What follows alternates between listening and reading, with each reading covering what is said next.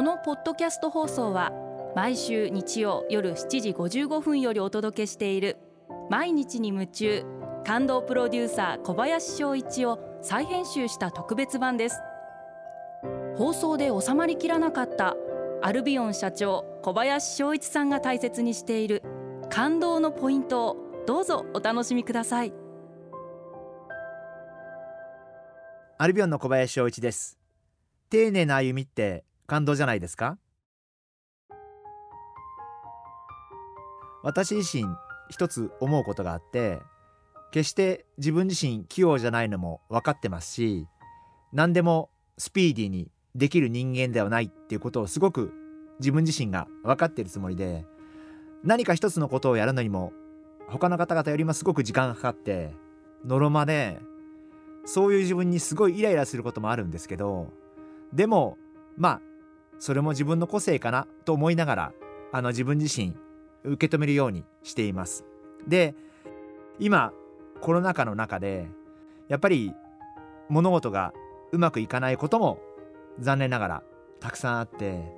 で正直言ってしんどいと思うことがないわけではないんですけどでもやっぱりなんかこう生まれながら自分自身が不器用であった分だけ思ったように物事が運ばないことが当たり前だと思ってやってきた分だけしょうがないよなって思うあるいは思える自分がいてまあこういう中ではそういうことも悪くなかったかな。まあそんな風にポジティブに考えるようにしています。あのもうコロナ禍はまだしばらく続きますんでもうこれからしばらく数年間の間は物事が全て思うようにはいかない順調にはいかないっていうことを前提にいろんなことをしていかなければいけないのかな。そんな風に考えてます。急いでとか無理をしてっていうことをやると結局マイナスへマイナスへ行くような気がして例えば無理に売上の帳尻を合わせようと思えば何か変なことを考えることもできるかもしれないんですけど例えば急に安売りやってみるとか。でもそれをやったことによってきっと失うものがたくさんあって自分が何十年間大事にしてきたことが薄くなったりとか消えてしまったりってすることもあったりとかすると思うんで私としてはこういう時はこういう時でしょうがないよな。ありのままを受け入れる。そして一生懸命耐える時には耐える。でも悪いことばっかりではなくて変な話一昨年までは5年間の間インバウンドっていう自分が想像もしなかったフォローの風が吹いて多い時には150億円ほど売り上げが上がって本当にいい思いさせてもらってで急にコロナが来てもちろんコロナだから大変なんですけどでもその前5年間はいい思いもしたことがあって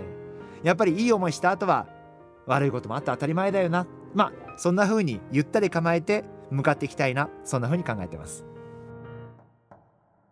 道に例えれば今は雪道の上を歩くと思ってなんか舗装されたすごい綺麗なトラックの上を走るんじゃなくって本当にこう雪道を一生懸命足元を確認しながら歩くような日々なんじゃないかな。リスナーの皆様の中にも大変な思いをされてる方もたくさんいらっしゃると思うんですけどまあこういう時はもう受け止めて丁寧にゆっくりと、えー、間違いのないように歩んでいっていただきたいなそんな風に考えてます。毎日に夢中。感動プロデューサー小林翔一。明日からの1週間。感動することから始めてみませんか？